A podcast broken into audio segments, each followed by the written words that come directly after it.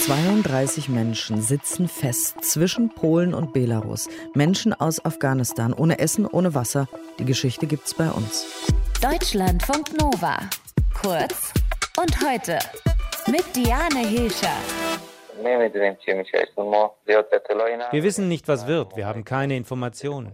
Wir wissen auch nicht, was stimmt und was nicht. Wir verlieren die Hoffnung. Bitte lassen Sie uns in ein anderes Land gehen. Wir haben kein Brot, kein Wasser, wir haben nichts. Wir werden sonst sterben.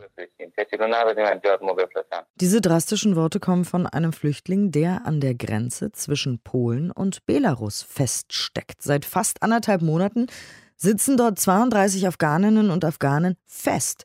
Die polnische Seite lässt sie nicht ins Land, spricht von illegaler Migration. Zurück nach Belarus geht es für die Menschen aber gerade auch nicht. Die polnische Regierung wirft Belarus vor, gezielt Migrantinnen und Migranten an die EU-Außengrenze zu bringen.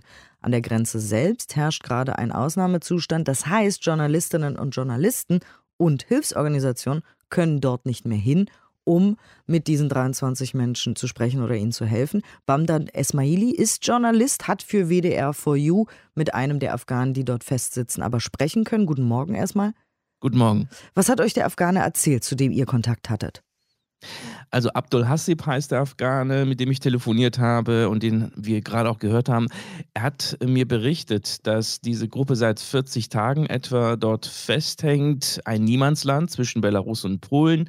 Sie haben äh, einen menschlichen Schutzzaun um sie gebaut. Äh, vor ihnen stehen polnische Soldaten, die verhindern, dass die nach Polen reinkommen.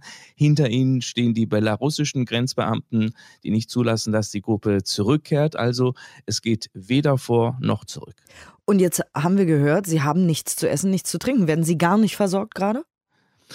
Ja, ein bisschen. Also Abdul Hasib hat mir direkt gesagt, ähm, dass sie hungern und Durst haben und wenn die Politiker nichts tun, dann sterben hier die Menschen nach und nach. Ähm, sie haben erstmal sechs Zelte bekommen und in den ersten Tagen haben sie etwas Lebensmittel aus Polen bekommen. Das hat aber nicht für die 32 Leute äh, gereicht. Dann ist mal von der belarussischen Seite Hilfe von der UN gekommen und sie haben Kekse bekommen, Rindfleisch, Wasser, Toilettenpapier. Jetzt kriegen sie einmal pro Tag eine 500 Gramm Packung Weizen für 32 Personen. Das kochen sie dann mit Wasser ohne Salz und essen das zusammen. Und manchmal geben ihnen auch die Soldaten etwas, sagt er.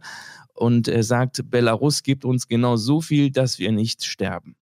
Woher kommen die Menschen? Wie ist die Genese? Warum sind sie jetzt da, wo sie sind?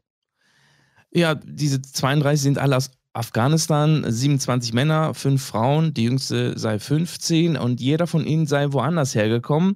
Sie sind aber alle während den Unruhen in Afghanistan aufgebrochen. Ähm, jeder hat so zwischen 6.000 und 8.000 Euro pro Person an Schlepper bezahlt und sie haben sie dann hier hingebracht. Welchen Weg wusste er nicht oder wollte er nicht sagen die Gruppe kannte sich vorher nicht. Äh, sie sind ähm, immer so in kleinen Gruppen von zwei, drei Personen an dieser Stelle gebracht worden. Und ich muss auch sagen, ich bin immer mit ihm mit dem Handy in Kontakt, äh, das er nicht immer anhat, weil er keinen Strom hat zum Laden. Mhm. Und seit zwei Tagen habe ich von ihm nichts mehr gehört. Das heißt, ich weiß gar nicht mehr, ob die überhaupt noch da sind oder ob die weggebracht worden sind. Jetzt sollen die schon in Polen gewesen sein und dann wieder äh, rausgebracht worden sein, oder?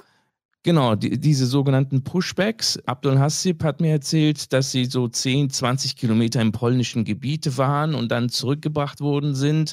Äh, sie haben von der UN Formulare bekommen und haben einen Asylantrag gestellt und äh, warten nun äh, unter ja, ganz schlimmen, unmenschlichen Bedingungen, dass es irgendwie für sie weitergeht.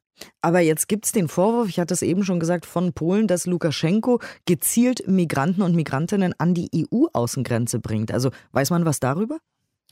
Ja, genau. Das Ganze ist ja dadurch ins Rollen gekommen, weil der belarussische Machthaber Ende Mai angekündigt hatte, Migranten nicht mehr an der Weiterreise in die EU zu hindern. Und das war die Reaktion auf äh, verschärfte EU-Sanktionen.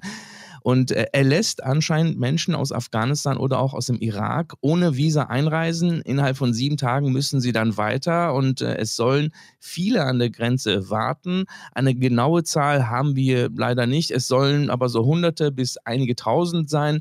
Polen baut gerade einen 180 Kilometer Schutzzaun und außerdem wurden 2000 Soldaten hingeschickt, sagt mir eine Kollegin aus Polen, um die Einreise sozusagen zu verhindern.